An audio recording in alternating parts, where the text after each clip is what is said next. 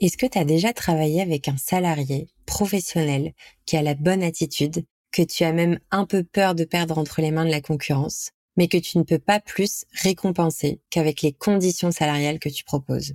Moi, ça m'est déjà arrivé.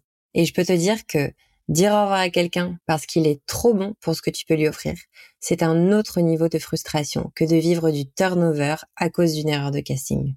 Si tu ne veux pas que ça t'arrive ou tu ne veux plus que ça t'arrive et que tu as envie d'offrir à ton équipe des avantages autres qu'une petite augmentation tous les six mois, des heures sup et une mutuelle cool, alors je te recommande de découvrir BND.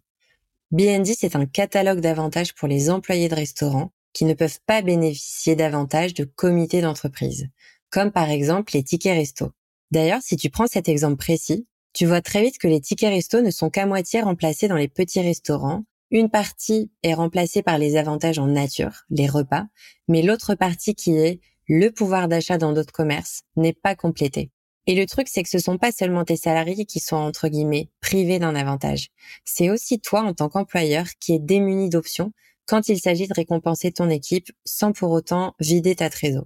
Si tu t'inscris sur la plateforme BND, tu pourras offrir à tes salariés une variété d'avantages en plus de leur salaire, en plus de leurs primes, en plus des repas ou même en plus des frais kilométriques si tu le fais déjà ou autres avantages.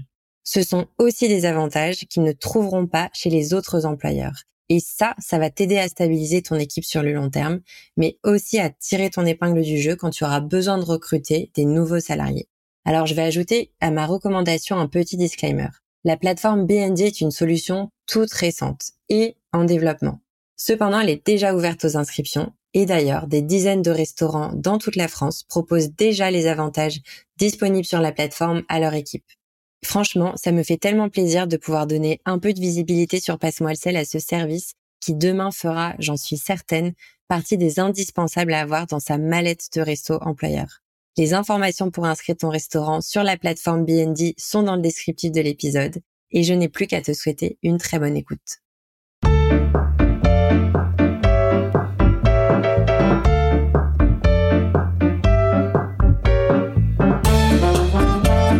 L'épisode avec Charlotte Lefebvre, fondatrice du restaurant Chic Compressé, est déjà terminé. Pour les auditeurs les plus pressés d'entre vous, j'ai comme d'habitude préparé un petit récap des apprentissages que Charlotte nous a partagés.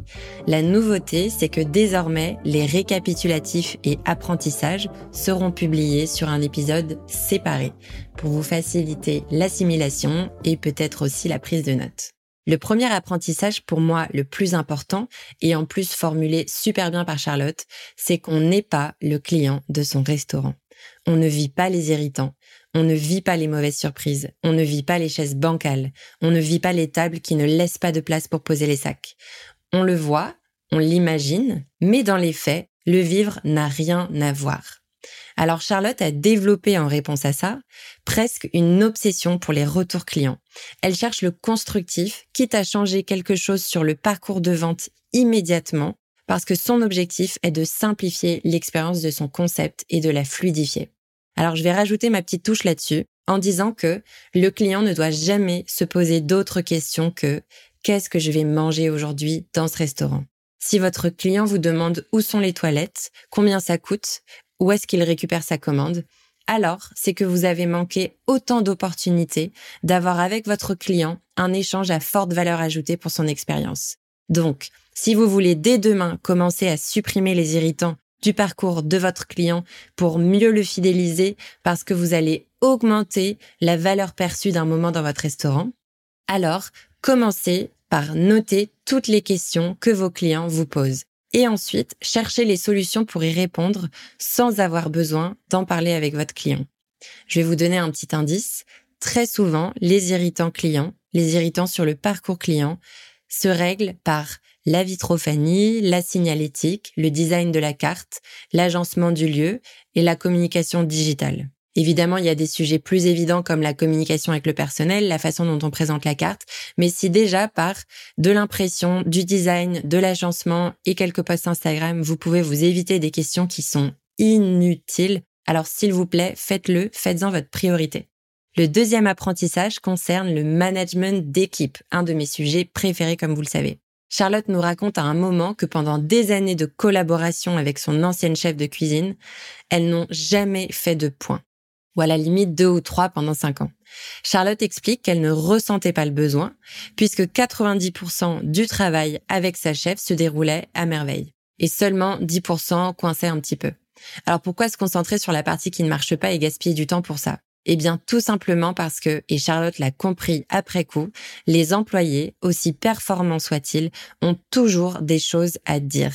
Concernant la façon dont ils vivent leur travail, la facilité avec laquelle ils le font, les besoins qu'ils ont pour faire mieux, Bref, si on ne leur donne pas la parole, alors on ne leur donne pas les moyens de nous satisfaire en tant que manager, alors que c'est notre unique responsabilité quand on est manager d'équipe. Et je vais aussi ajouter ma petite touche en disant que c'est notre responsabilité, en tant que gérant, manager, d'ouvrir la porte à l'échange et de mettre en place des techniques de communication pour tendre des perches extrêmement faciles à attraper par les salariés, pour qu'ils nous disent aussi vite que possible quand ils ont besoin de quelque chose ou quand ils ont besoin d'exprimer quelque chose. Alors ça paraît un petit peu flou, mais je vais vous donner un exemple de perche à tendre qui peut générer une interaction constructive et rapide. Ce serait le principe de tout simplement donner rendez-vous à votre équipe à fréquence régulière. Donc ça veut dire que vous allez fixer la date, fixer la fréquence pour qu'elle soit connue de tous et puis vous allez aussi vous y tenir. Et puis quand vous aurez le rendez-vous, tout le monde sera disponible à l'heure et disponible mentalement pour l'échange. Mais vous n'allez pas seulement faire ça. Vous allez aussi annoncer les sujets que vous souhaitez y aborder et les objectifs associés. Si vous dites à votre équipe, on va se parler tous les lundis et on parlera de la carte, des clients, de ce qui s'est passé la semaine dernière, il n'y a pas d'objectif. Si vous dites à votre équipe, on va se parler tous les lundis pour préparer la semaine et s'assurer que tout le monde a ce qu'il faut pour faire tel service tel jour, accueillir tel groupe tel jour, faire tel objectif de chiffre d'affaires. Et aussi, on fera un récap de ce qui s'est passé la semaine précédente parce qu'on a besoin de lisser quelques informations sur le reste de l'équipe pour être sûr que tout le monde et bien entendu sur des sujets qui facilitent leur travail. Bref, là, vous êtes en train d'associer des objectifs et du coup, votre équipe arrive avec une envie d'atteindre des objectifs qui servent votre stratégie de développement. Donc, vous fixez des dates, vous fixez une fréquence, vous fixez des objectifs. Et enfin, la dernière chose qui est hyper importante, c'est que vous allez dire à tous les salariés qui seront présents lors de ces rendez-vous ce que vous attendez d'eux. Ça veut dire que vous pouvez attendre des choses différentes d'eux, ou alors vous pouvez savoir individuellement, ou alors vous pouvez avoir une attente d'eux en tant qu'équipe. Plus vous allez dans la personnalisation de votre attente et de l'objectif de la présence de quelqu'un en rendez-vous, plus vous vous assurez que la personne sera préparée parce qu'elle sera tout simplement engagée et responsabilisée sur un rôle que vous lui avez donné. Alors comment est-ce qu'on fait pour dire ce qu'on attend d'eux aux salariés avant un rendez-vous et aussi qu'est-ce qu'on attend d'eux, déjà, on leur dit est-ce qu'ils auront la parole? Est-ce que vous aurez la parole? Et si c'est le cas, sur quel sujet et combien de temps? Dites à quelqu'un, j'aimerais que ce soit toi qui prépare le récapitulatif sur les performances financières que ça dure trois minutes. Dans ces cas-là, vous avez un salarié qui arrive en rendez-vous préparé, qui sait exactement ce qu'il doit dire, qui sait à qui il doit le dire et qui comprend qu'il a un rôle important sur le sujet. Donc, a priori, il restera responsable de ce sujet. Donc, vous annoncez les sujets et le temps de parole et aussi s'ils ont un rôle en particulier. Et si c'est le cas, parce que c'est une réunion que vous allez organiser qui est particulière ou sur un thème que vous abordez peu souvent, alors vous leur dites comment ils peuvent la préparer. En bref, Donnez une chance à vos salariés de nourrir l'échange, de nourrir la discussion en leur exprimant simplement vos attentes pendant celle-ci. Et ça, c'est une belle perche tendue parce qu'elle est facile à attraper et que tout le monde prend toujours du plaisir à bien faire son travail. Donc, si vous mettez un cadre autour d'une demande, alors les salariés, avant même d'arriver en rendez-vous, seront contents de ce qu'ils ont préparé. Le troisième apprentissage concerne la communication digitale, notamment sur Instagram. Charlotte anime seule le profil Insta de Chicompressé son restaurant. Elle publie tous les jours son menu en story, accompagnée d'autres stories sur d'autres sujets super variés, et elle publie aussi chaque semaine des posts, des photos, des carousels autour du thème du restaurant. Charlotte n'utilise pas d'organisation en particulier ni d'outils. D'ailleurs, elle le dit elle-même. Elle a encore une marge de manœuvre pour perfectionner son organisation et aller plus vite, mais il y a quelque chose qu'elle a appris et qui génère beaucoup, beaucoup plus d'interactions avec la communauté qui est abonnée à son profil Instagram et donc ça génère de la fidélisation. C'est le fait de parler de sa vie d'entrepreneur. En parlant du bien, en parlant du moins bien, sur sa vie de gérante de restaurant, d'entrepreneur, seule associée de son restaurant, ce qu'elle fait, c'est qu'elle humanise l'image de son restaurant. Évidemment, à elle, ça lui fait plaisir d'en parler, mais pour les abonnés, surtout les abonnés qui sont clients, c'est quand même dix fois plus sympa de savoir qu'on va chez Chicompressé, le restaurant de Charlotte qui a eu telle victoire la semaine dernière, on est content de le fêter avec elle, ou alors qu'il y a eu tel problème, et dans ces cas-là, on a de l'empathie, on a peut-être envie de souvenir.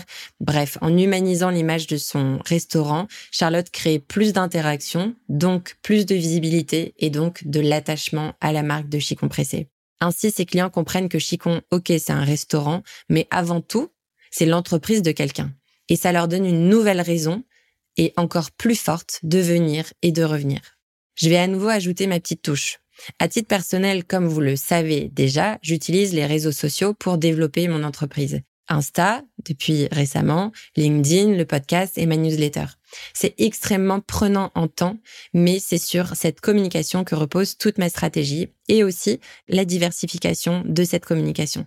Alors je m'assure au quotidien de rester efficace et de rester pertinente parce que je suis une stratégie. Pour votre restaurant, c'est pareil. Je vous recommande donc, si vous n'avez pas encore de stratégie qui est très claire et que vous n'êtes pas sûr de vouloir vraiment euh, diversifier et accélérer le rythme de communication parce que vous avez une croyance sur le temps et l'effort que ça prend, cette recommandation s'adresse à vous.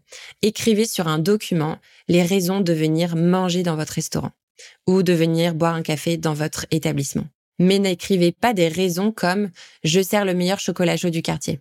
Ça, c'est une raison de venir, mais c'est une raison qui est assez évidente et par laquelle on peut répondre par, à nouveau, de la vitrophanie, de la communication sur place, un design de menu. Moi, ce que je vous demande d'écrire sur ce document, c'est les raisons émotionnelles. Donc, si vous offrez le meilleur chocolat chaud du quartier, ok. C'est un chocolat chaud. Ça, c'est la fonctionnalité de l'émotion. Le bénéfice de l'émotion, c'est que vous offrez en réalité un moment hors du temps, loin des gens, loin du bruit, loin du travail, dans un lieu dans lequel tout ce qu'on vous souhaite, c'est d'être bien et de prendre du plaisir. À partir de cette émotion, vous allez créer un post ou une story par semaine et vous allez vous assurer de répéter le message et de le clarifier avec le temps et la répétition. Et finalement, ce que ça va faire, c'est que vous allez à haute fréquence et à fréquence régulière générer une émotion sympa autour de votre établissement. Donc vous allez attirer des abonnés, mais surtout ces abonnés, vous allez faire le plus important quand on parle de communication digitale, vous allez les convertir en clients. Les abonnés ne payent pas le loyer. Les clients, oui. Alors, travaillez à générer de l'émotion et donc à convertir vos abonnés en clients. C'est la priorité quand on parle de communication digitale, surtout dans les restaurants indépendants dans lesquels on a rarement le temps d'aller se balader sur Instagram toutes les trois minutes. J'ai adoré enregistrer cet épisode de Passe-moi le sel avec Charlotte Lefebvre. J'espère que ces expériences et ces conseils pourront aider les restaurateurs et restauratrices d'entre vous à prendre de bonnes décisions stratégiques pour votre business. Je la remercie à nouveau chaleureusement d'avoir joué le jeu et participé au podcast et je vous remercie de votre fidélité et de tous les retours que vous m'envoyez chaque semaine qui me motivent à continuer. Vous trouverez dans la description de l'épisode les informations pour aller découvrir Chicompressé et son concept super moderne et merci à nouveau d'avoir écouté l'épisode. Si vous souhaitez recommander un ou une spécialiste ou même participer au podcast vous-même, vous me trouverez directement sur LinkedIn, sur mon profil perso, Laurine Blandin. Je réponds tous les jours et je vous dis à très vite sur le podcast Passe-moi le sel.